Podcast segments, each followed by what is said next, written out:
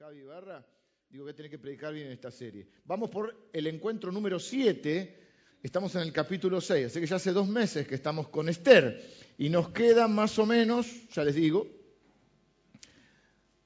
cuando traigo la computadora y no traigo la tablet es porque escribí mucho. No sé si me explico. Y me quedan uno, dos, tres, cuatro. Y nos queda un mes más, más o menos. Poquito más porque. Uh, dijeron. Nos queda un mes más porque el, domingo aniversario vamos a, a, suspender la serie. El libro de Esther, dijimos, uno de los libros más difíciles de la Biblia. Un libro que le llamamos, de, ¿por qué llamamos detrás de escena? Porque Dios no aparece en todo el libro, no aparece visiblemente. Un libro que los cristianos durante muchos años no sabían qué hacer con el libro. Lutero no lo quería ni en el canon. Calvino no escribió ningún comentario sobre él. Eh, durante los primeros siglos no hay relatos de que, se comente nada. En todo el libro no se lo menciona a Dios.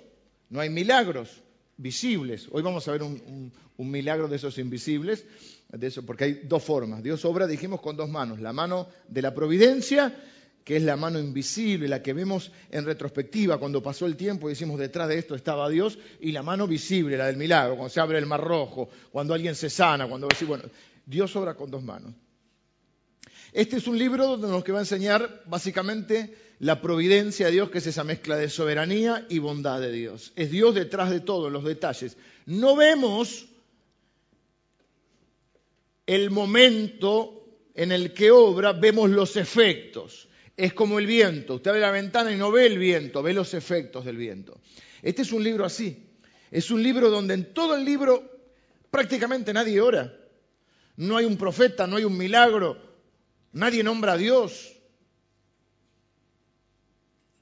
Y lo hemos destruido hasta ahora, lo hemos descarnado al libro. Ahora estamos recuperando la imagen de Esther y de Mardoqueo porque al principio le dimos duro. Le sacamos toda esa, esa cosita de, claro, como no se sabía qué hacer con el libro, se lo idealizó. Hermanita, pasá una noche con el rey. No, no, Jerjes era malo.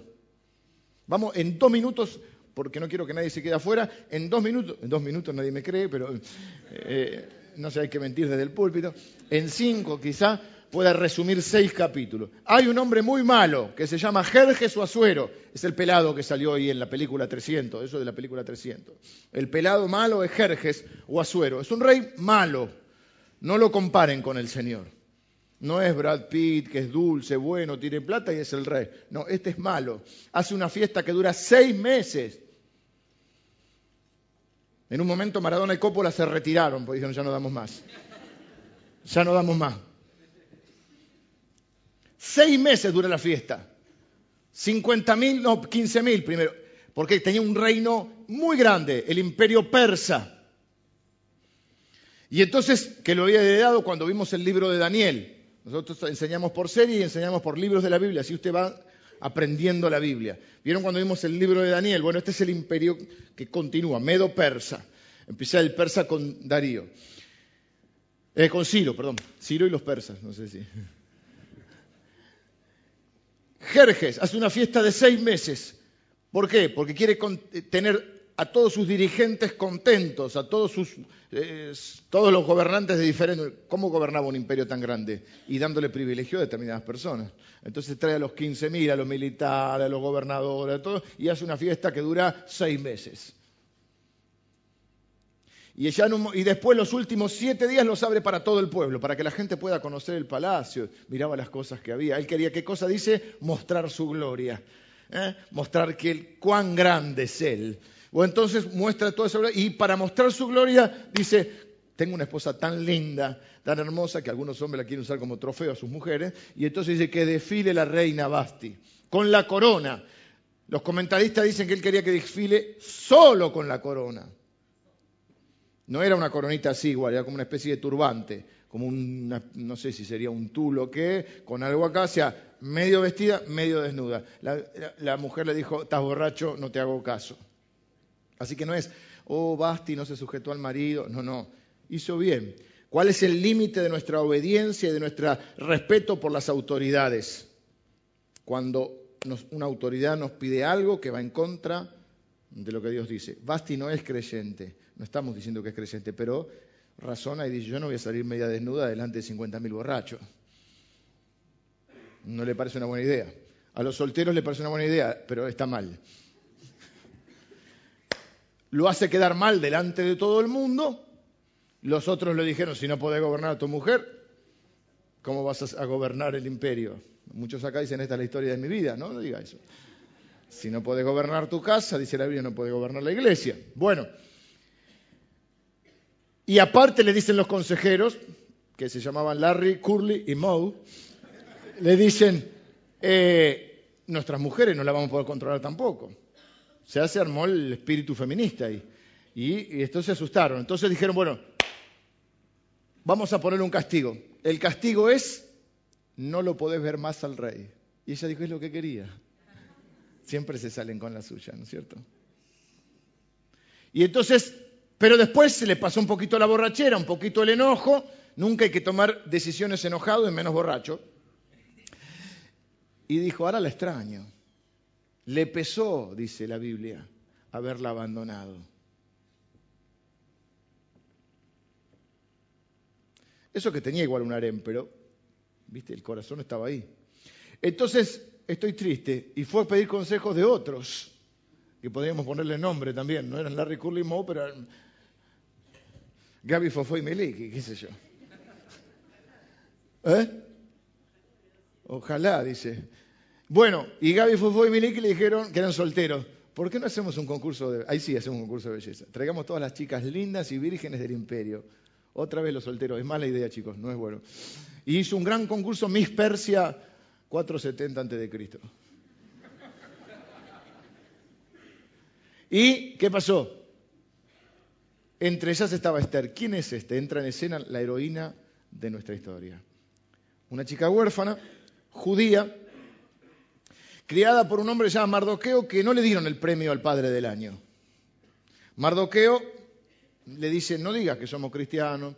Hasta este toda la primera parte del libro, hasta el capítulo 4 y 5, no menciona que oren, no mencionan que hacen un sacrificio al Señor, no hay una ofrenda, no hay, eh, no hay ningún indicio, comen la comida que comen los demás, o sea, no hay un indicio de cumplir las leyes de Dios, no cantan un corito, nada. Y la deja, no sé si podía resistirse o no, pero sí sabemos que están en el lugar que no tenían que estar.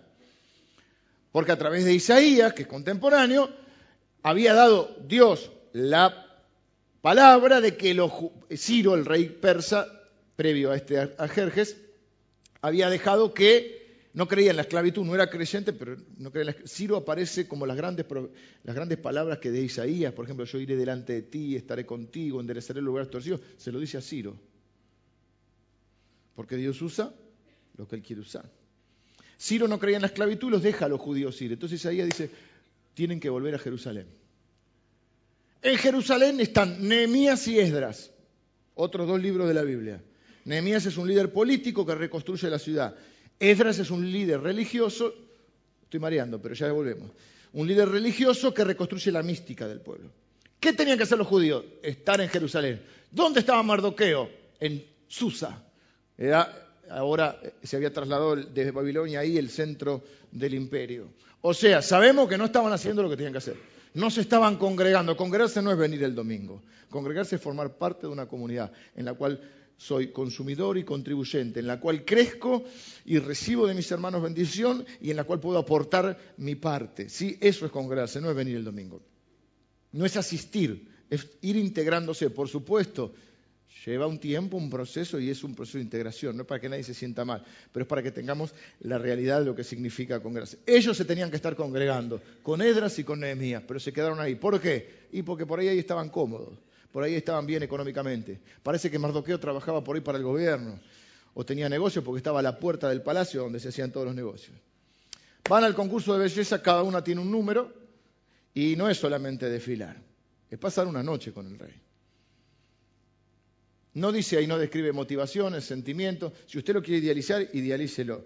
Pero una noche le tocó a Esther, entró, salió y ganó.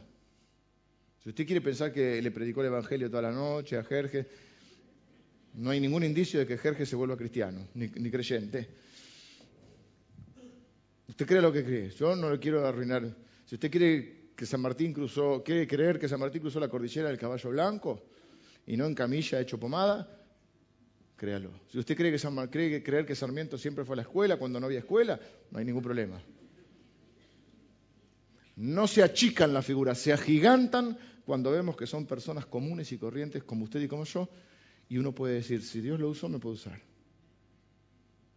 Así que esta chica que era huérfana, que era linda, en ese momento era una desventaja, que había nacido con, varias contras, en un momento determinado es la reina de Persia.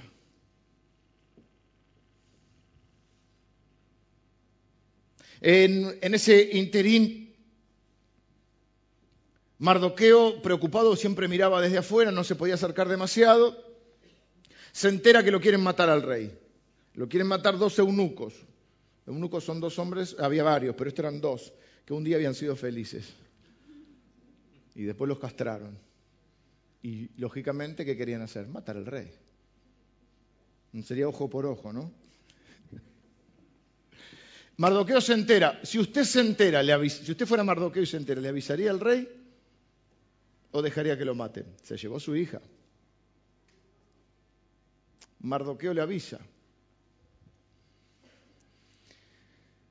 Y se descubre todo el complot y los matan a estos dos eunucos conspiradores y a todos los que habían conspirado. ¿Usted cree que le van a dar un premio a Mardoqueo o algo? Nada. El rey, por el contrario, le da un lugar prominente a un tipo, el malo de la película, que se llama Amán.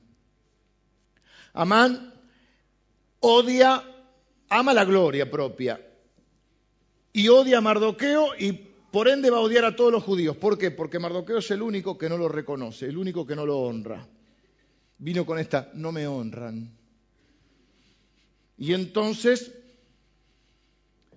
logra, este Amán, logra que haya una especie de edicto que diga que todo el mundo se tiene que reverenciar delante de él. Mardoqueo dice, no me voy a reverenciar, ¿por qué? Sos judío. Nunca nos dijiste nada. Sí, pero ahora sí sacó la chapa en el momento que le convenía, pensando que le iba a convenir. Que le dijo, vamos, está bien, quédate tranquilo, vos sos judío, ¿no?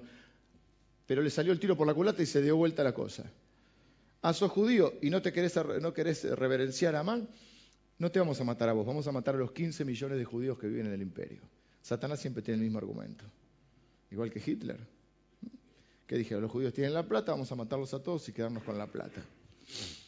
Así que hay una sentencia de muerte sobre 15 millones de judíos. Mardoqueo desesperado arma el primer piquete en la puerta del palacio ¿eh? y empieza a protestar públicamente, a llorar públicamente ahí, para, en forma de protesta. No puede entrar porque al rey solo hay que llevarle buenas noticias. Como muchos que son líderes o jefes no quieren malas noticias, no quieren ver la realidad. Es más fácil tener gente que te aplaude, que te diga que es un fenómeno, que haga la ola cuando llegas, pero a veces tiene que haber alguno que te diga te estás equivocando. Mardoqueo se queda en la puerta, pero le manda a decir a Esther, Esther, nos van a matar a todos. Esther no sabía. Dice, al rey hace como 30 días que no lo veo. Ya está casada hace 5 años. Mardoqueo le dice, mira, de algún lado va a venir la ayuda. Ahí es como el primer indicio de Dios. Pero si vos no haces algo, vos y tu familia van a perecer. Esther dice, ayunen por mí tres días. Ayunen por mí tres días. No dice oren, pero creemos que está implicado. Y yo me voy a presentar delante del rey. Se presenta delante del rey después de esos tres días. Si el rey no le gustaba ese, vos no te podías presentar sin que te llamen. ¿Mm? Vimos que hay un dibujo, una pintura, donde uno de los inmortales, ¿se acuerdan que los inmortales son la guardia real? Son 10.000 tipos dispuestos a morir por el rey. Hay uno de los inmortales con, un hacha y si el rey no le gustaba que te hubieses presentado, te cortaba la cabeza. Mardoqueo le dijo, jugátela, Esther. Quizá para esto has sido, has llegado a este, ese es el, pasajito que se conoce de Esther. Quizá hasta esta hora has llegado a este lugar. O sea, quizá para esto todo lo que viviste, todo lo que no entendés, toda esa historia quizá de tu vida que está asignada por pecados propios y ajenos, por cosas que vos te lastimaste y otros te lastimaron, quizá por tragedias y errores, tres cosas diferentes, pecados, tragedias y errores, y, hay un rompecabezas que vos no lo entendés, de golpe en un momento podés ver por situaciones, circunstancias, donde ese rompecabezas se va empezando a armar y mirás para atrás y decís, quizá Dios estuvo, quizá aunque yo no caminé con Él, Él caminó conmigo, quizá para esto estoy acá, quizá me creo con un propósito, quizá me puede usar. Quizá tiene un propósito para mi vida. Quizá todo lo que sufrí no es en vano. Quizá de algo malo Dios puede hacer algo bueno. No todo lo que ocurre es voluntad de Dios. Pero Dios usa todo lo que ocurre para hacer su voluntad. Eso significa cuando la Biblia dice que los que aman a Dios todas las cosas ayudan a bien. Y se presenta y, dice, yo me voy a presentar y si perezco, que perezco. Si perezco que perezca, ya no le tiene miedo a nada. Dios se apoderó de su corazón. Yo creo que ahí hay un cambio en ella. Y a veces los cambios empiezan con sufrimiento, con dolor, con arrepentimiento. Y cambia ella y cambia Mardoqueo, se activa la fe. Y comienzan a, ahora sí, a mostrar su fe públicamente, la que no querían mostrar para estar cómodos. El rey le dice, ¿qué querés, Esther? Esther es sabia, soporta la presión, no sale corriendo y hace un escándalo, no le empieza a gritar al marido, Ay, ¿por qué? ¿Eh? se saca la yoguineta, se viste linda, se arregla en signo de respeto también, porque sabe que las apariencias le importan al rey. Ya se divorció de una por, por las apariencias. Ya se empiezan a caer la gente, todavía no empecé, ni oré todavía. Y entonces ¿Qué crees? Quiero invitarte a un banquete. Mirá si es insabia. A estos tipos lo que le gusta es banquetear. Se pasaron seis meses banqueteando. O sea, busca el momento adecuado. Hay, momentos y momentos, queridas hermanas y hermanos, pero hermanas en este caso. Respetar al marido no significa eh, que vos seas una sometida y pobrecita, no, significa Dios quiere que vos influyas en la vida de tu, marido, pero con sabiduría y que lo hagas en el momento indicado. Y hay momentos y momentos.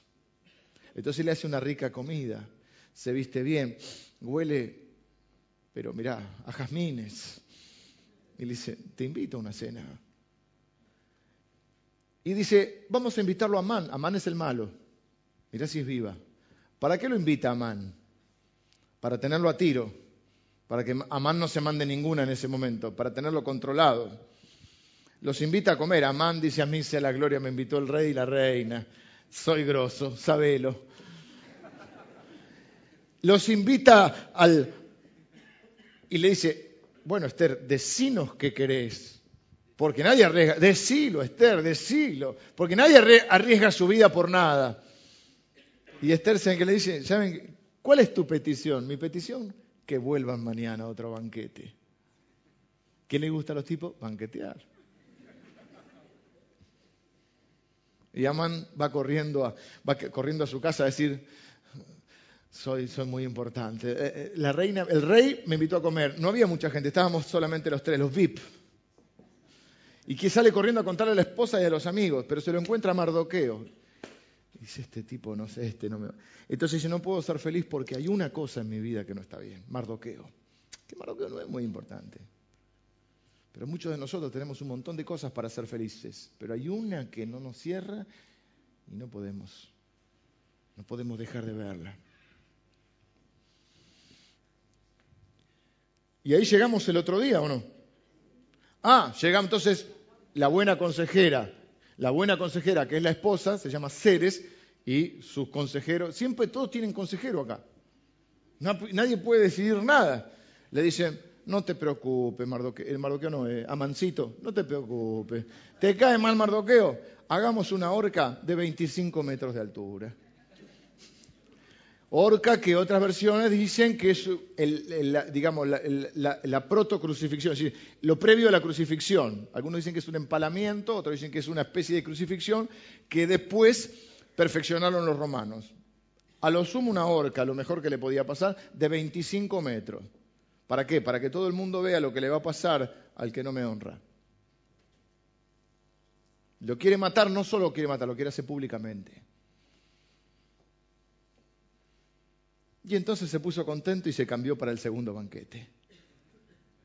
Y hoy llegamos al segundo banquete. Hoy nos vamos a divertir un rato.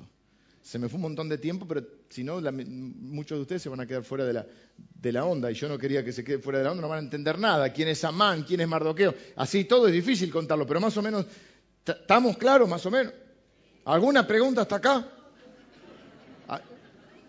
¿Alguna preguntita? ¿Algo? ¿Tienen claro? ¿Quién es el malo?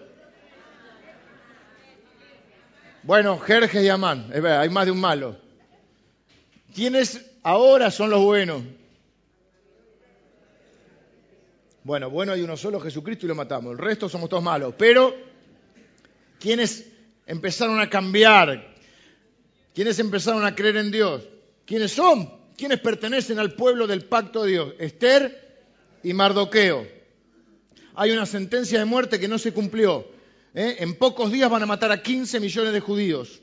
Esther y Mardoqueo dicen, algo tenemos que hacer. Esther está orgando el plan. Lo invita a Amán para tenerlo cerquita. Y, al rey para empezar, las mujeres saben de lo que hablo, ¿eh?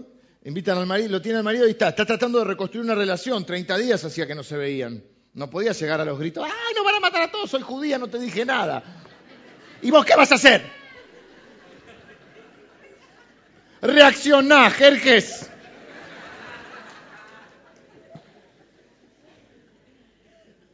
Jerjes dice, estás jugando boquita, pará. ¿De qué me hablas? ¿Me escuchaste? Sí, mi amor. ¿Qué te dije? Eh, eh, ¿No notas nada nuevo en mí? Eh, ¿Te cortaste el pelo? No. Me saqué la llovineta. Bueno, llegamos a hoy, capítulo 6. Complot. Entonces, la sentencia todavía no se cumplió. Rápidamente, ¿qué quiere hacer primero? Porque no aguanta más Amán. Quiere matar primero a Mardoqueo en la horca. Esther, estamos en el segundo banquete.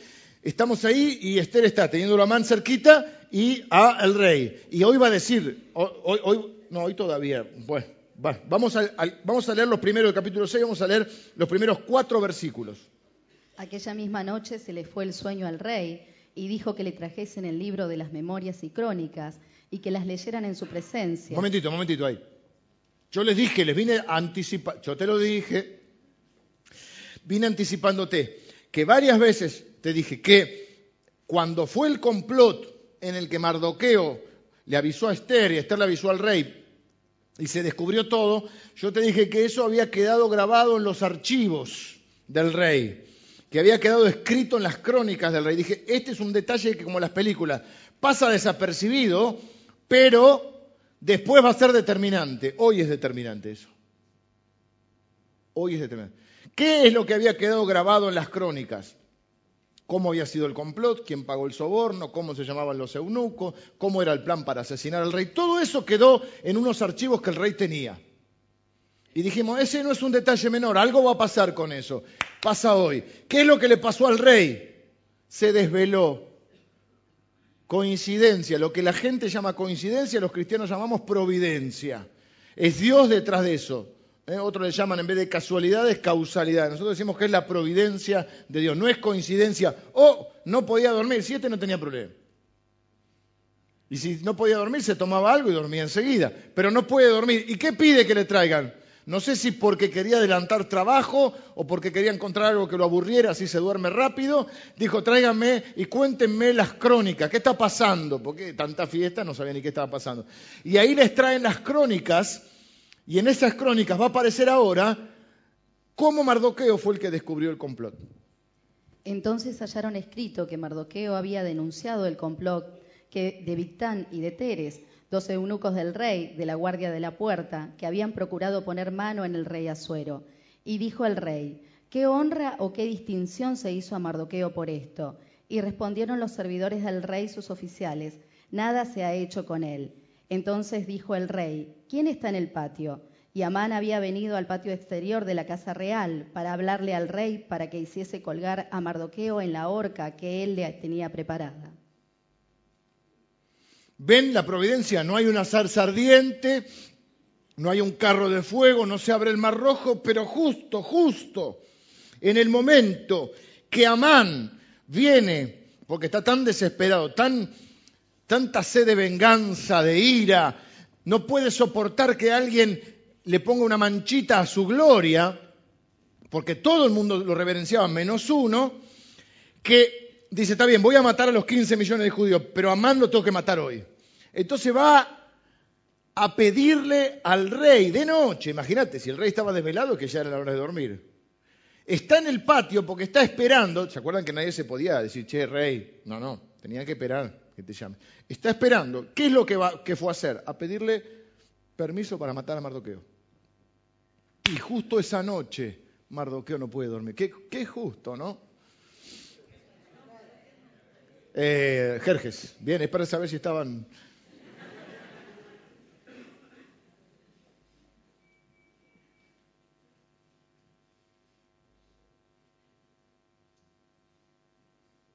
La gente le dice coincidencia, nosotros decimos providencia. No, no es coincidencia, el Señor lo hizo.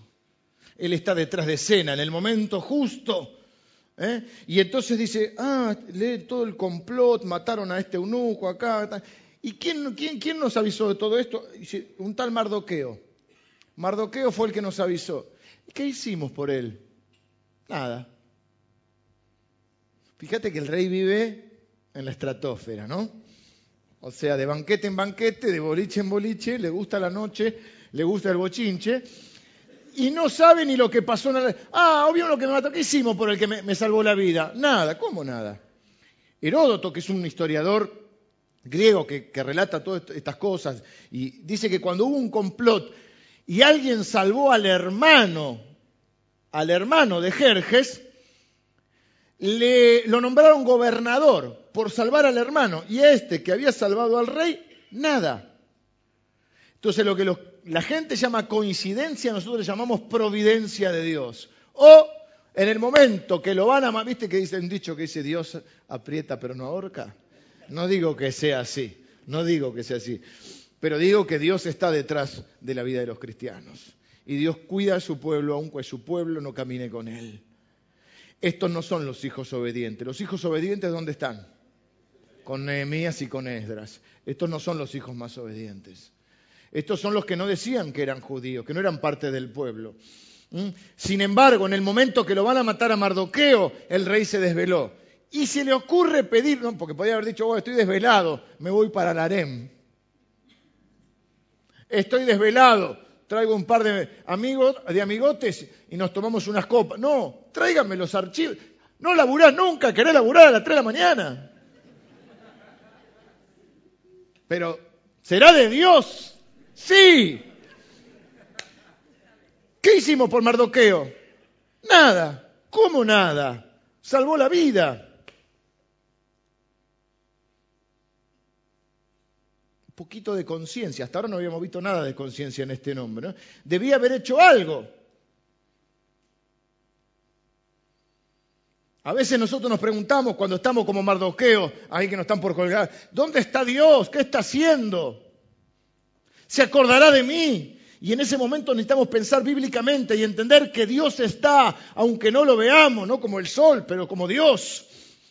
Y que tenemos que tener fe en su providencia en que Dios es soberano y es bueno. Si solo creo que es soberano, pero no es bueno, entonces no me sirve para nada, porque bueno, es un Dios que sí sabe todas las cosas, pero no tiene relación conmigo. Si creo que es bueno, pero no es soberano, y bueno, Dios te entiende, Dios sufre con vos, pero no puede hacer nada, ¿y de qué me sirve?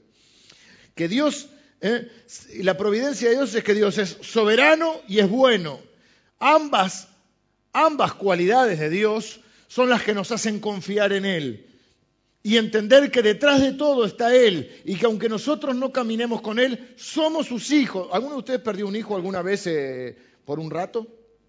En la playa, ¿viste? Después lo ponen acá arriba. Qué desesperación. Nosotros una vez lo perdimos Jerónimo acá adentro. Casi me muero. fue una confusión. Estaba con un amigo nuestro y, en el momento no, nos acordamos.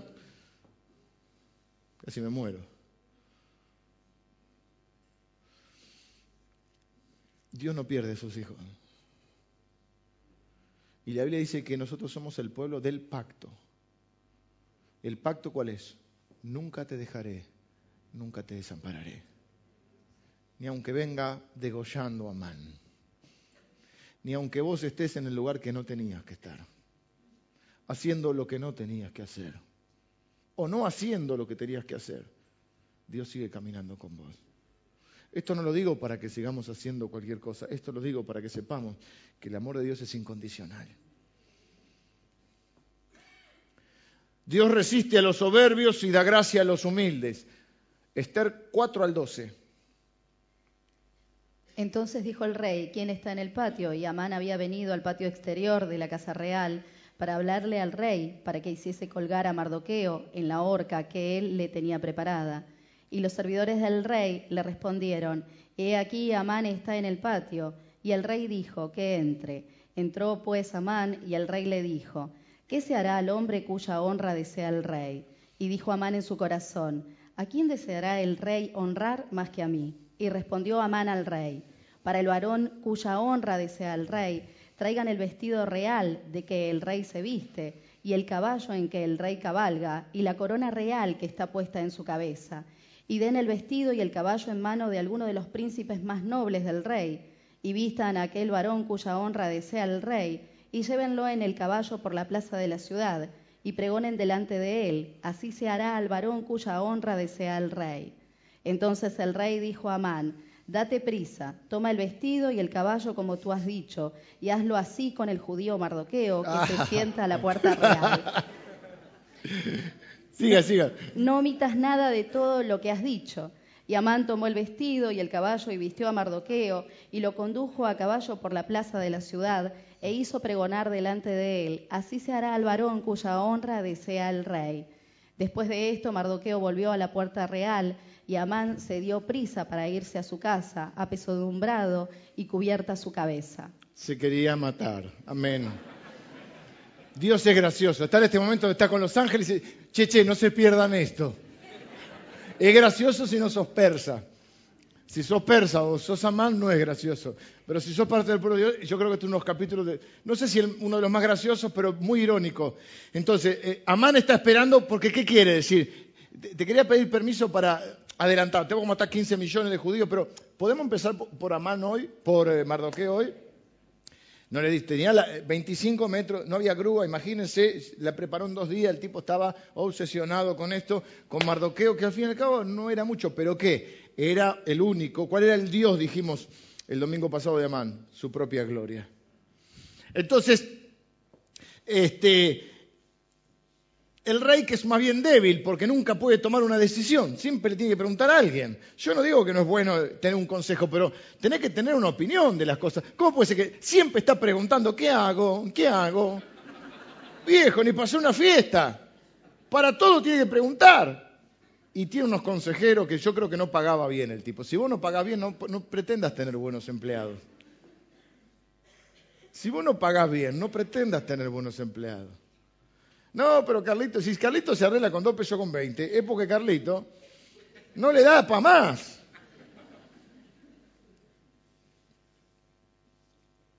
Pagale bien, si vas a tener consejero, pagale bien a los consejeros.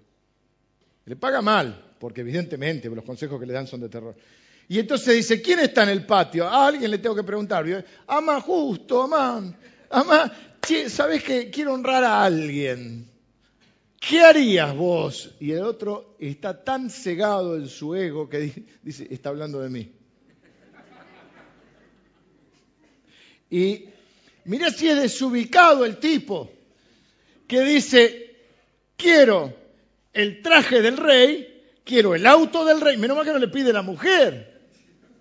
Faltó eso porque le dice, quiero el traje y el caballo, decir, y quiero un desfile. ¿eh? La corona pide, mira, el reloj, el Rolex.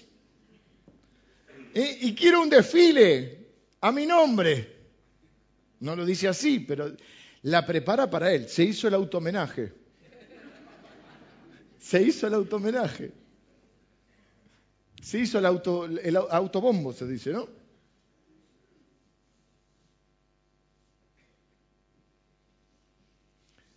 No omitas nada. Date prisa. Y haz, como tú has dicho, hazlo con el judío Amán.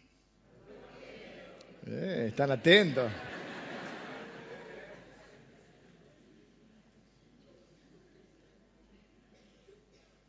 Y proclama, había que también proclamarlo, ¿viste? Por mi barrio pasa uno y dice, compro laderas viejas, colchón. Así se hará con el que honra el rey. ¿eh? Una cosa así. Bueno. Acá se, eh, Amán ilustra este principio bíblico que dice que Dios resiste a los soberbios y da gracia a los humildes. Quiero que sepan que nosotros nos reímos de Amán y está bien, pero si nos reímos de Amán nos tenemos que reír de nosotros mismos.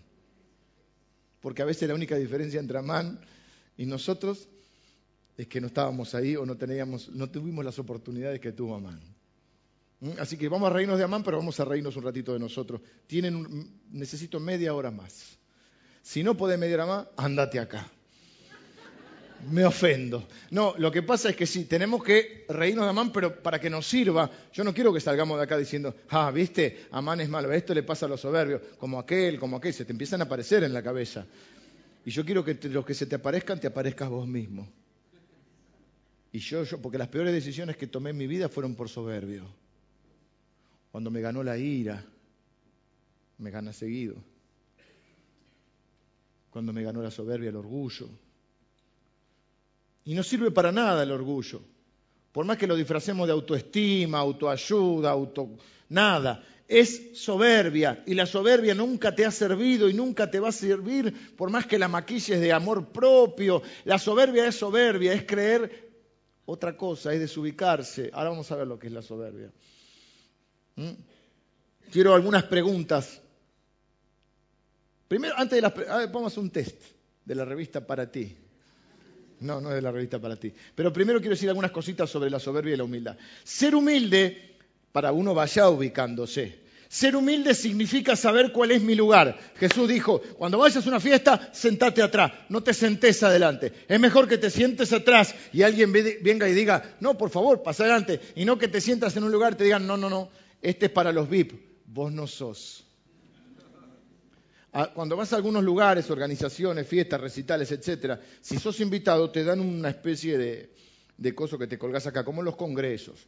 Pero a veces son de diferentes colores o tienen una letra. Y eso es una forma de saber, un, código de los organizadores para saber hasta dónde podés entrar y hasta dónde no. Entonces, cuando vos querés pasar a más de un lugar que no te corresponde, dicen, no, no, lo tenés verde, hasta acá. Bueno, el humilde sabe cuál es su lugar. Por lo tanto, el soberbio lo que no sabe, por eso de decimos, es desubicado. El soberbio cree que tiene un lugar que no le corresponde, quiere asumir un lugar que no le corresponde. Logró ser la mano derecha del rey, el segundo en todo el imperio, pero ¿saben lo que quiere? Más gloria. No le alcanza con eso, ahora quiere la corona del rey, quiere ser el rey. Quiere el caballo del rey, quiere que lo honren como el rey, pero no es el rey. Hay personas, muchos de nosotros, que a veces no una cosa es ser conformista y otra es conformarse, pero otra cosa es ser desubicado. A veces no nos alegramos por, por el avance de la organización, porque lo que queremos es el éxito personal. ¿Por qué te creen cuando le preguntan a los jugadores, ¿querés ser el goleador del campeonato? No importa ser el goleador, lo que importa es que el equipo gane. Todos van a decir eso, por eso se dice habitualmente que para las declaraciones se pone en el cassette. De hecho, había un programa que se llamaba Sin Cassette. ¿Qué significa? Tratar de que las personas no declaren lo políticamente correcto, sino lo que realmente sienten. Nosotros nos ponemos el cassette, ninguno, acá todos, si alguien te aplaude, ah, él sea la gloria, él sea la gloria. Ese es el cassette. El, tema es la, la realidad. Si yo busco mi gloria o busco la gloria de Dios.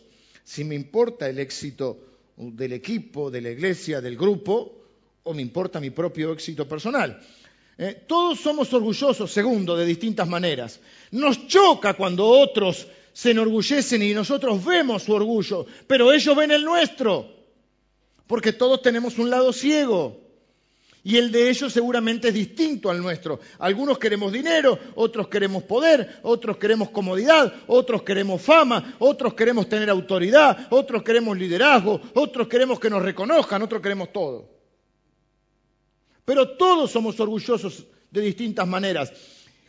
Y cuando juzgamos o condenamos a otro por su orgullo, tenemos que preguntarnos, ¿de qué manera? ¿Por qué me choca tanto? ¿De qué manera yo soy ciego a este orgullo? Por eso no tengo problema, riámonos de, Amán, pero también aprendamos a reírnos de nosotros mismos.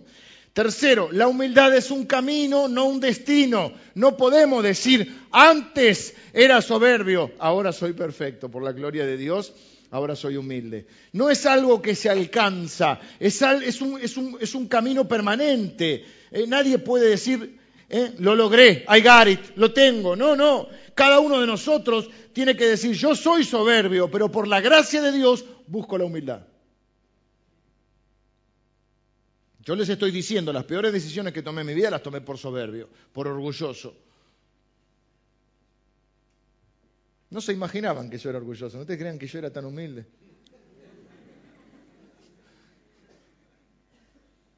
Nadie cree que soy humilde, pero ríase de Amán, ríase de mí, ríase de usted. ¿eh? El orgullo, cuarto, se trata de mi gloria. La humildad se trata de la gloria de Dios.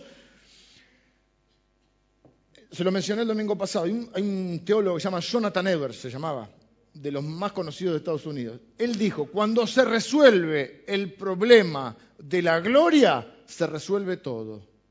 Un sabio.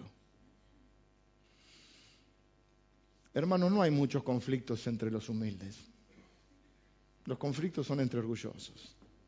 Y usted dice, ¿y este qué me dice a mí? Bueno, yo soy el hipócrita mayor, por eso estoy predicando. No hay conflictos entre humildes. Los conflictos son entre orgullosos. Porque somos muy pocos los humildes que, como yo, que discutimos para hallar la verdad. Discutimos para ganar.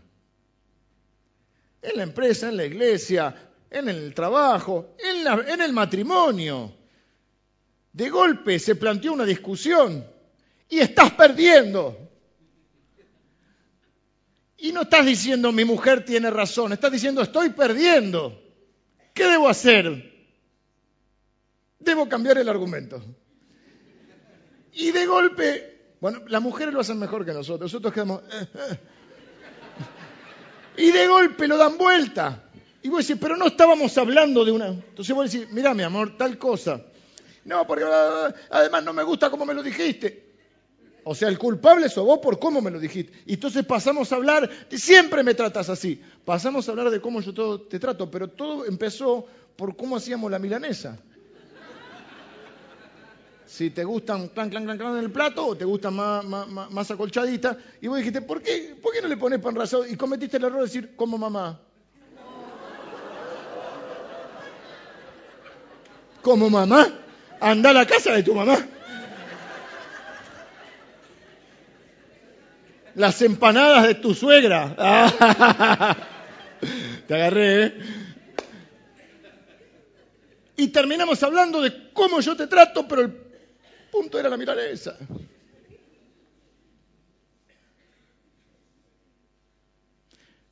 Me encanta esta frase, la voy a volver a repetir. Jonathan no es mía. Todo se resuelve el tema, todo se resuelve cuando se resuelve el tema de la gloria. Decidir quién recibe la gloria. Si cada decisión que tomáramos en la vida, 99%, dejemos un 1, eh, nos haríamos esta pregunta, voy a hacer esto, voy a hacer aquello, ¿qué glorifica más a Dios? Si estás peleando con tu esposa, ¿qué glorifica más a Dios? Eh, si estoy desobedeciendo a mis padres y me pregunto, ¿qué debo hacer? ¿Qué glorifica más a Dios? Si estoy en desacuerdo con el liderazgo y pregunto, ¿cómo debo portarme? ¿Qué glorifica más a Dios? Si tengo aspiraciones o motivaciones desmedidas, ¿qué debo hacer? ¿Qué glorifica más a Dios? Si filtro todas las decisiones con esta pregunta, ¿quién recibe la gloria? Se acaban muchos de los problemas.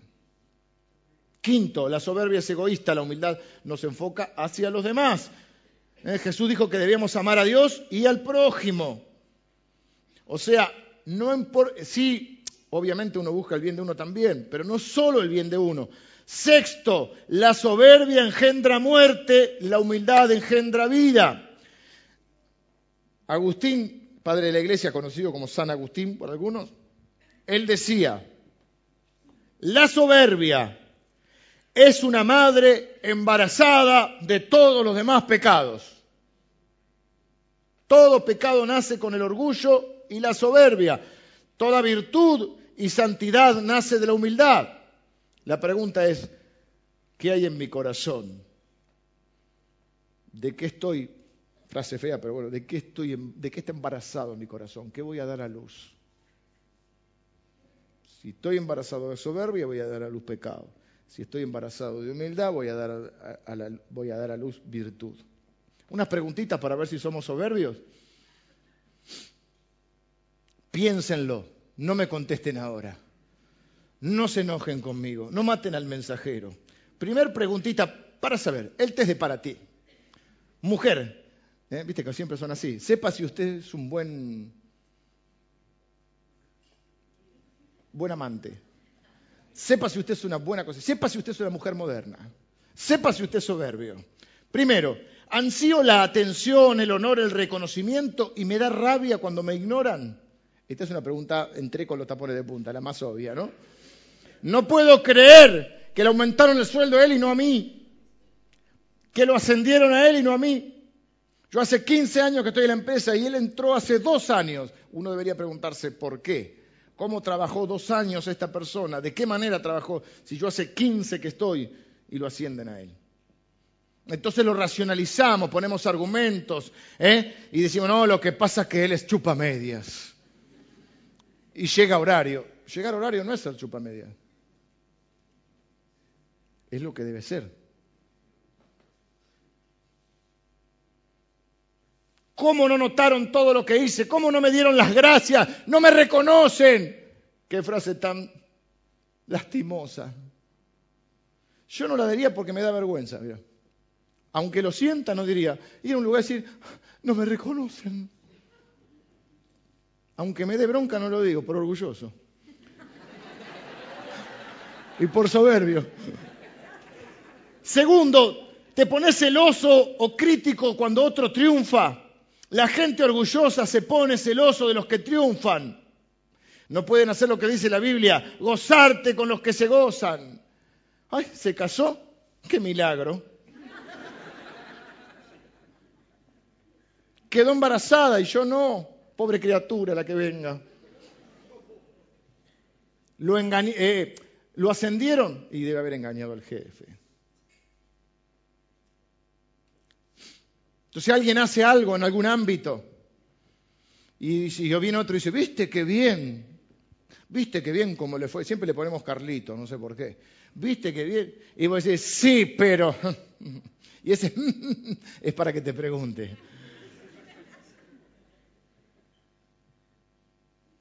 Me acuerdo cuando estaba en el seminario, pasé poquito por el seminario, se nota, pero bueno, pasé muy poco. Pero en cada carrera pasan, vieron el que estudia medicina y hizo el ciclo básico y quiere recetar. ¿Viste? Bueno, los que estamos, en el seminario creemos que sabemos teólogos porque hicimos una materia. Entonces venía uno y decía, eh, teníamos en esa época unos profesores que sabían mucho, mucho, mucho.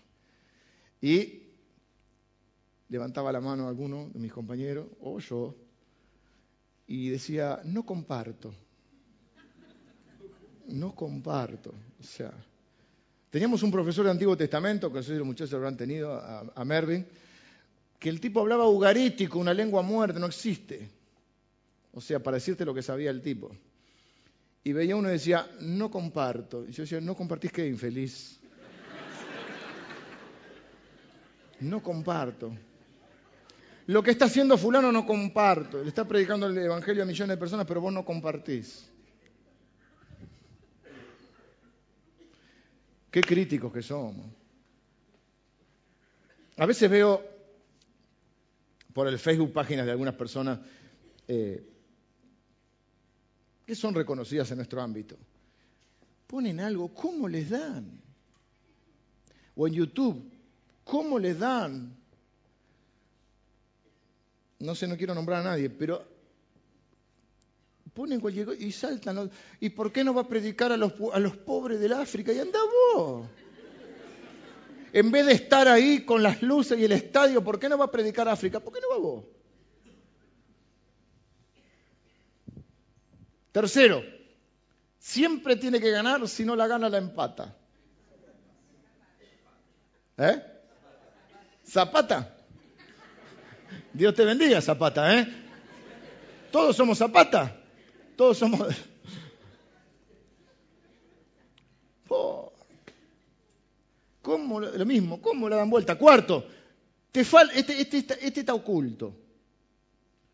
Te falta ambición sana, hablamos, por miedo al fracaso. Hay un lado oculto del orgullo. A veces la gente piensa que el orgullo siempre te lleva a triunfar, pero a veces te vuelve cobarde. Decís, yo no voy a hacer esto porque sé que no lo hago bien y no quiero pasar vergüenza hay cosas que está bien, es el decoro. No me voy a poner a cantar acá yo y decirle, ay, no me escuche a mí, mire la letra que es hermosa. Bueno, ponemos la fotocopia y listo, no canto, ¿sí? Hay cosas que uno por decoro no debería hacer y hay gente que debería decirle a usted que no haga tal cosa. A veces necesitamos un consejero o varios. Un correctivo. Pero no a veces de gente que nos quiera, que nos abrace y dice, no, mira, vení, vení, estás haciendo papelones, ¿viste? Claro, viste, el zunga no te queda bien gordo, vení, vení, vení, vení. No, eh, con el zunga no gordo, vení. No te hagas maltratar inútilmente, vení, vení. Hay cosas que te tiene que decir alguien, ¿sí? No quiero dar detalles. Entonces hay algunos de nosotros que no, no deberíamos cantar públicamente. Hay algunos de nosotros que no deberíamos, quizá, o deberíamos cambiar algunos eh, hábitos, algunas vestimentas, lo que fuera, alguien te tiene que decir. Dejo acá el tema.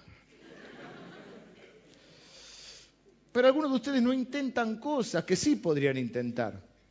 Mi papá siempre decía, hijo, nadie nació sabiendo. Probá. Y probar es arriesgarse. Y arriesgarse hay un, hay un riesgo de pasar papelones hay un riesgo de hacerlo mal. Y la verdad que a veces el orgullo nos lleva a no hacer nada. La primera vez que yo prediqué en la, prehistoria, o sea, estaba sentado Noé, Abraham, la primera vez que yo prediqué y estaba la alabanza, yo comencé a transpirar de una manera impresionante. Sentía que me, en esa época se predicaba de Corbat, y yo sentía que me transpiraba todo, ¿no? Y yo en ese momento decía, pero ¿quién me mandó meter acá? Pero tarado, podría estar tranquilo ahora unos nervios tenía en la capilla, todavía se predicaba en la capilla. Y, y a veces es más fácil no hacer nada. Porque es muy fácil criticar y no hacer nada. Es muy fácil decir no comparto. Es muy fácil ver la viga en el ojo, la viga en el ojo ajeno y no verla. No, Usted me entendió. La paja en el ojo ajeno y no la viga. Es muy fácil.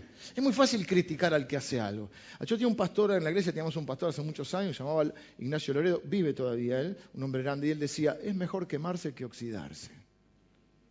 Y algunos se oxidan porque no quieren nunca arriesgarse a un fracaso. Porque a veces el fracaso, ¿qué se daña en el fracaso? Mi orgullo, mi honor. ¿Qué van a pensar de mí? Quinto, alguno acá Zapata no la gana ni empata, este no sé cómo se llama, pero ¿alguno de ustedes miente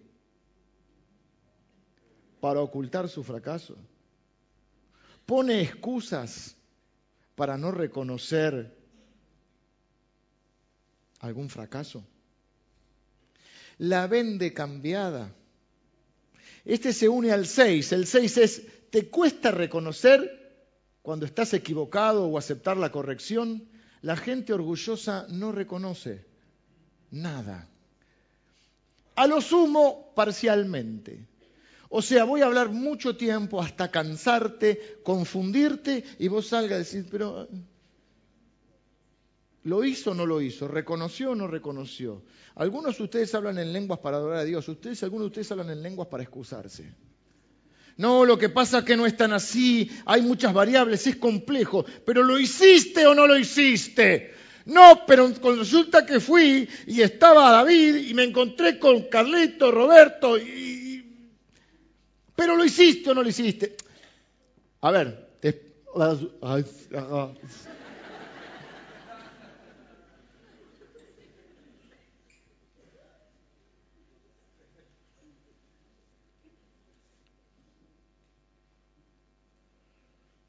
Si no, te doy otra, otra, otra estrategia. Ofendete. Hiciste lo que tenías que hacer, renuncio. ¿Por qué renunciaste? Te dije si te pregunté si hiciste. Y si no lo hiciste, te quiero reconvenir que no lo hiciste. No te estoy pidiendo que renuncie, ni te estoy echando, ni te estoy diciendo que es el final del mundo. Te pregunto si hiciste tu trabajo o no lo hiciste. Y si no lo hiciste, decí, perdóname, no lo hice. No pensemos que la gente es tarada, que no se da cuenta. Los mentirosos y los que se excusan creen que la gente es idiota.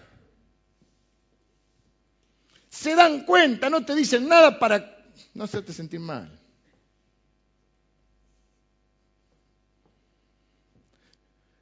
Estaba diciendo a mi esposa el otro día, estábamos hablando, digo, ¿cómo le cuesta a la gente? Y cuando digo a la gente, uno se incluye porque somos gente, somos buena gente nosotros.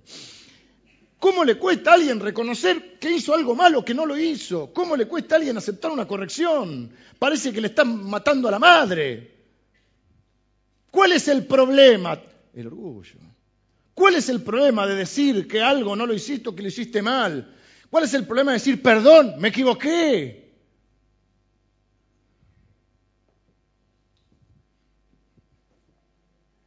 Es que daña mi imagen, pero glorifica a Dios. Siete. ¿Tiene muchos conflictos con otras personas? Tiene un conflicto ahora conmigo mismo, conmigo mismo, no, conmigo ahora. ¿Qué se cree este tipo? Si él es peor que yo. Este idiota que viene a decirme ahora. ¿En qué, se me habla de lo... ¿Te está tocando el orgullo? La gente humilde no tiene conflicto. Muy pocos conflictos vi entre gente humilde.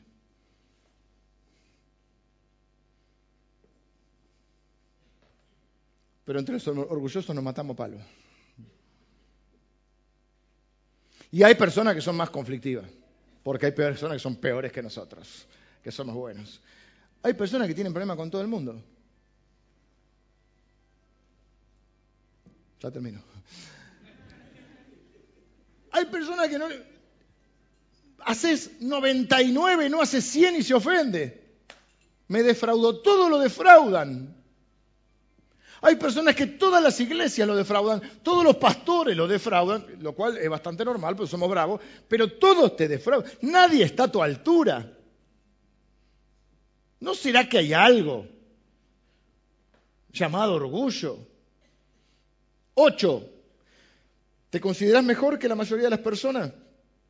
No lo vas a decir así, pero si estás todo el tiempo, ay, este viste que estúpido, este viste que feo, este viste que vago, esta viste que gorda, esta viste que desorganizada, esta no es como yo. Noveno.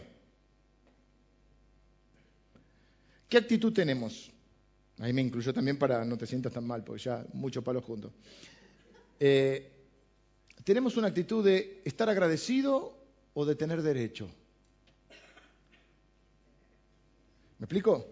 Es decir, una cosa es que cuando alguien, es yo tengo que estar agradecido a la vida, a Dios, a las personas. ¿Estoy agradecido o, siento que, bueno, me lo merecía, tengo derecho? Es la diferencia entre el que pide por favor y el que exige. Hay personas que tienen un temperamento que te hacen sentir que le debes algo. Una vez, estamos bravos hoy, hay una persona que un tipo de persona que hace sentir que siempre le debes algo, siempre estás en falta. ¿Viste? Le das tuyo y siempre estás como disculpándote porque parece que no alcanzás. Y el tipo dice, mm, no lo hagas más. Y, y vos decís, ¿viste? Una vez senté en mi oficina uno que habíamos traído de otro país, lo ayudamos, le dimos caso. Y digo, a ver. Y lo veía con carita atravesada, carita. No sé si me explico. Y lo senté y le dije, te quiero preguntar algo, ¿qué te debo? ¿Qué te debo? Se queda el tipo. Te dimos casa, te estamos dando comida, te dimos una iglesia, te estamos... ¿qué te debo?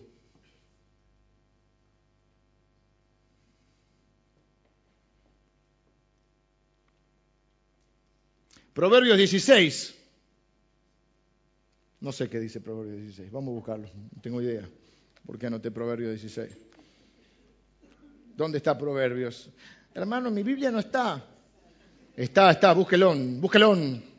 Salmos, Proverbios. Salmo, eh, Salmo no, Proverbios 16. ¿Qué dice? Estoy lento, ¿eh?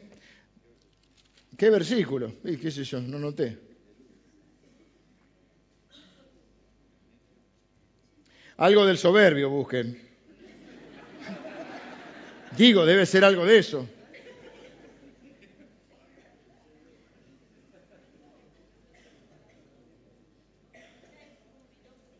¿Cuál les gusta? El 5, el 1, tiran.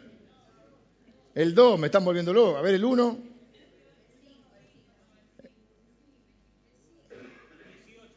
Eh, el 5 está. Abominaciones a Jehová. Abominaciones es algo que no le gusta, ¿sí? Eh, a Jehová todo altivo de corazón. Y el 18 dice, antes del quebra... Este. Tomen soberbios. Antes del quebrantamiento es la soberbia y antes de la caída la altivez de espíritu. ¿Y a quién le pasó esto? Amán. Y a nosotros. Este, viste, como decir, este va muy rápido, se va, a estrellar, este se cree que va a ganar, se, lleva el mundo por delante, ¿viste? Antes del quebrantante de la caída es la soberbia. Amán dijo, acá me van a hacer el homenaje. Bueno, tengo que apurar, ya es la hora. Sí. Eh, primera Pedro no lo leemos, 5, 5 y Santiago 4, 6 dice que nos revistamos de humildad, que cuando nos levantamos a la mañana y nos vestimos, y nos ponemos la ropa y los hombres saben que nos ponemos los pantalones, y etcétera, etcétera. Este es el crudo, el crudo, no, eso no va a estar en el vivo, en, la edición. Acordate cuando tenés que vestir, además de todo eso que hablamos, además de eso tenés que revestirte de humildad. Porque Dios resiste a los soberbios y da gracia a los humildes. Y a mí me preocupa esto, me preocupa en mí, me preocupa en mí.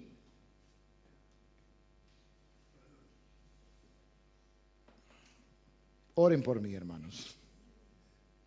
Oren por los líderes de esta iglesia. Les dije el otro día, el argumento de Satanás siempre es el mismo. Para atacar a la familia tiene uno, para atacar a los judíos tiene uno, para atacar a la iglesia tiene uno. Iglesias que están creciendo, que están en auge, ¿cuáles son los problemas? Inmoralidad del pastor, de cualquier tipo. Segundo, dijimos, división. ¿Y por qué la división? Por el orgullo. Entonces la iglesia está así, de golpe se levanta otro, que, que, una man que quiere ser como Jerjes, ¿y qué hace? Se lleva 50. Dios resiste, es una palabra fuerte, ¿eh? Resiste, no es no la, la así nomás. Dios resiste a los soberbios. Amán quiere ser como el rey. El problema que tiene es que eligió el rey equivocado para parecerse. Su rey no es humilde, su rey no ama a la gente, la usa, su rey ama la gloria, no la gloria de Dios. La pregunta es, ¿quién es tu rey? ¿Cómo quién quieres ser? ¿A quién admiras más? Si no es Jesús, te equivocaste de rey. Vengan los músicos. Podemos criticar muchas cosas de Mardoqueo le dimos duro hasta acá. No es el padre del año, no fue, no caminó con el Señor, no volvió a Jerusalén, no dijo que era del pueblo de Dios, o sea, no fue testigo de Dios. Pero hay algo que no podemos decir y es que no es humilde. Mardoqueo es humilde. Mardoqueo se entera del complot para matar al rey, un rey abusivo, un rey que, que de alguna u otra manera se llevó a la hija y el tipo va y hace lo correcto. Pudo haberse quedado callado, pero él hace lo correcto, busca hacer el bien. Le salva la vida al rey y no le dan nada. Cuatro o cinco años pasaron, no le dieron nada, no protesta. Se levanta y va a trabajar. ¿Cómo sabemos que va a trabajar? Porque iba a la puerta del palacio donde se hacían los negocios. Creemos que era funcionario del gobierno o empresario o algo hacía. No dice nada, no se queja, no protesta, va a trabajar. Sigue estando en su oficina, imagínate, le salvó la vida al rey y no le dieron nada, ni una medalla. Siguió siendo humilde. De repente un día le pasa algo muy raro. Está en su trabajo y aparece Amán. Sí, el que lo quiere matar, el que quiere matar a 15 millones de judíos. Aparece, le dice, hola Amán, ¿por qué estás acá? Habrá pensado, me viene a matar porque no, me, no le hago la reverencia. Vengo a organizarte un desfile. Un pijama party. Espero que te quede bien el traje del rey. Acá tengo la corona. Afuera tengo el caballo. Vengo a hacerte un homenaje. El tipo está en la oficina. Le salvó la vida a este rey ingrato, pecador, abusivo. No le dieron nada, el tipo sigue trabajando, no protesta. Le salva la vida. Nada. Un día está en la oficina ahí y viene a... Ah, encima lo quieren matar. Y encima por culpa de él van a matar a 15 millones. Y ¿dónde está Dios? Si yo obre bien, al fin y al cabo, le salvé la vida a este, o sea, lo perdoné. Al fin y al cabo, no hice una reverencia delante de Amán porque creo en Dios y no me quiero postrar delante de otro. ¿Qué hice mal? No dice nada. Y entonces en esa mano trascendental, invisible de Dios, cuando están a punto de matarlo, el rey se, se no puedo dormir, tráiganme los archivos, traen los archivos. Dice, no, vamos a honrar a Mardoqueo. Le hacen todas... ¿Y qué? Miren esto, esto es fantástico. Le hacen un desfile a Mardoqueo. O sea, Mardoqueo va y yo me lo imagino como humilde. No como yo o como tú que andaríamos... Carlito, después nos vemos, ¿eh? toma un cafecito. Gracias, gracias, a él sea la gloria. No, el tipo va, le hacen todo el desfile. El director de alabanza es Amán. Así se hará ¿eh? con cualquier hombre que sea como Mardoqueo. O sea, Amán, te querés matar. Y después vuelve al trabajo. Al día siguiente vuelve al trabajo. Esto es muy raro. ¿Se imaginan los compañeros de oficina? ¿Cómo estuvo el desfile? Bien, bien, lindo. Lindo, la verdad que lindo, che, una bendición. ¿Y ahora qué? No sé, seguir trabajando. O sea, su postura es la de un siervo humilde que da por sentado que lo que hizo es lo correcto, lo que tenía que hacer, salvarle la vida al rey era lo que tenía que hacer. Un tipo humilde que va a trabajar, se queda callado, hace su trabajo, aunque le hagan un desfile, se queda callado, vuelve y regresa a trabajar. Y algunos de nosotros nos preguntamos, ¿cómo puedo marcar una diferencia para Dios? Cállese y haga su trabajo.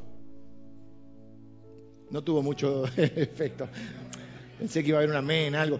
No, no, no fue muy recibido, no importa. Ore por eso. Se lo digo con amor. ¿eh? La mejor manera a veces de nosotros de trabajar para buscar un camino que por la gracia de Dios lo vayamos transitando con humildad, porque no vamos a llegar a ser humildes. Acuérdense, no soy humilde, soy un soberbio que quiere recorrer el camino de la humildad es callarme y hacer mi trabajo, hacer lo que tengo que hacer, hacer lo correcto, no para que me lo agradezcan, no para que me canten canciones, no para que me den la corona del rey, no para que la gente me aplauda, sino porque es lo que tengo que hacer. Porque Dios resiste a los soberbios. Y a veces uno dice, pero ¿por qué con tantas capacidades, con tantas virtudes, por qué esta persona Dios no la usa más? Porque Dios resiste a los soberbios. Te van a salir mal las cosas. O más o menos.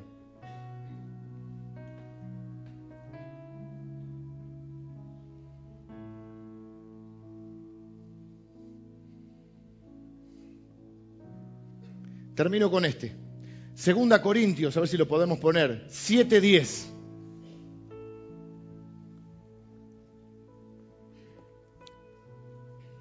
Segunda Corintios 7:10. Dice, la tristeza que según Dios produce arrepentimiento para salvación, de que no hay que arrepentirse, pero la tristeza del mundo produce muerte.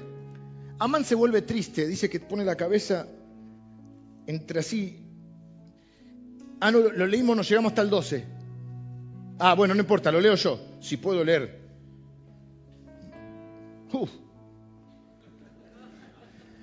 Y Amán tomó el vestido del el, el, el 12. Después de esto, Mardoqueo volvió a la puerta, volvió a trabajar.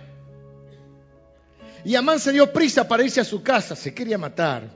Apesadumbrado y cubierta su cabeza, se clavó la capucha y dijo, Contó luego a Amán a Ceres, su mujer, y a todos sus amigos todo lo que le había acontecido. Entonces le dijeron sus sabios, Larry, Curly y Mau.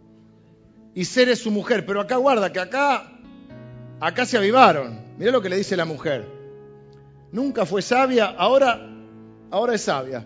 Antes le dijo, hacer la horca, ahora mira lo que le dice. Ahora es problema tuyo. Le dice, si de la descendencia de los judíos es Mardoqueo, delante de quien has comenzado a caer, no lo vencerás, sino que caerás, por cierto, delante de él. O sea, pero la idea de la horca fue tuya, mi amor.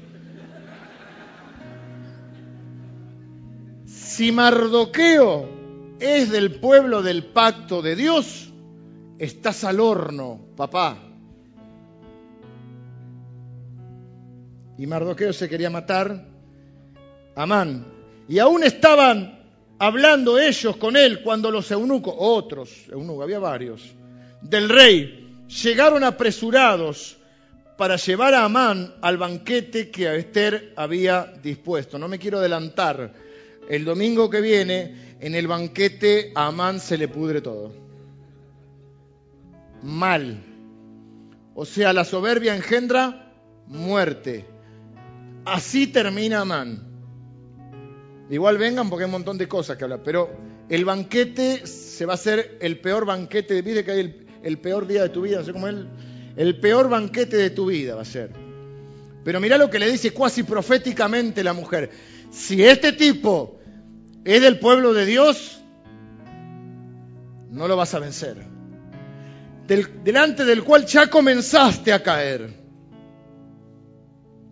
Te puse el versículo de, de Corintios porque hay una tristeza según el mundo y una tristeza según Dios, que quiero explicar para terminar.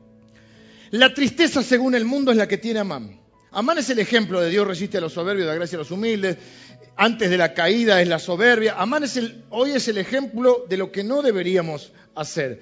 Y una de las cosas que hace Amán es que se entristece, pero no cambia. La tristeza del mundo consiste en sentirse mal por algo, pero no cambiar es lamentarse por los efectos del pecado, pero no por la ofensa del pecado. Es decir, yo me siento mal por lo que me va a pasar por el pecado, no porque ofendí a Dios. Voy a repetir esto. Si te quedás con esto solo y la hora y media que te tengo acá, no recordás, recordá esto. A veces nos sentimos mal por la consecuencia del pecado, por el efecto que va a producir en nuestra vida, por, por, por el resultado no porque yo pequé y ofendí a Dios o, lastimé a alguien. Diría una maestra mía de la escuela primaria, somos hijos del rigor. Lo que nos duele es el castigo que vamos a recibir. Lo que nos duele es lo que nos va a producir a nosotros, no lo que le produjo a Dios en el corazón. Eso es la tristeza según el mundo. Esa tristeza te lleva culpa, te trae remordimiento, pero no te trae cambio de actitud. Es muy diferente al arrepentimiento. Es decir, es sentirme mal por lo que me va a pasar, pero no porque ofendí a Dios. Es decir, sigo siendo un soberbio, que lo importante no es Dios, lo importante soy yo.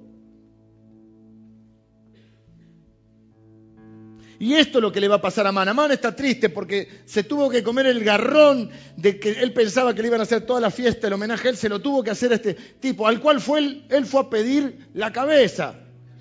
Y encima llega a la casa todo mal y la mujer le dice, mirá, si este es el pueblo de Dios, ya empezaste a caer, no lo vencerás, sos hombre muerto.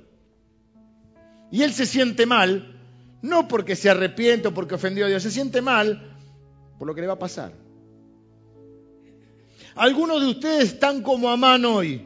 Las cosas van bien, ¿eh? parece irrisorio que yo venga a decirte hoy, cuando toque fondo, busca al Señor. Porque antes de la caída es la soberbia.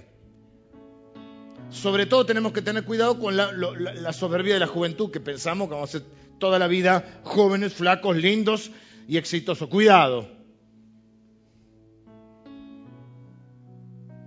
Es impensado hoy que vayas a tocar fondo. Pero ojo, porque antes de la caída es la soberbia. No estoy metiendo miedo, estoy describiendo la situación. Hay algunos de ustedes que ya están como, eh, que están como Amán en la buena y otros que están como va a estar Amán el domingo que viene. ¿Eh? Las cosas van mal. Hasta ese momento, entonces quiero preguntar, Amán, ¿es rico o pobre? ¿Está sano o está enfermo? ¿Tiene fama o no tiene fama? ¿Tiene poder o no tiene poder? ¿Sus planes van bien o van mal? Bueno, hasta, hasta, que empezamos. ¿Van bien? Le van a hacer va el banquete de la reina. Todo cambia en un instante, en un solo día.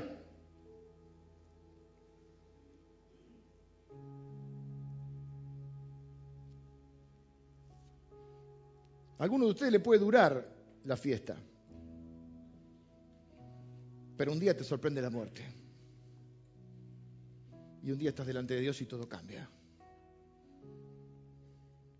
Jesús dijo, hagan tesoros en el cielo. Porque todos los tesoros que hagas acá no te van a servir de nada.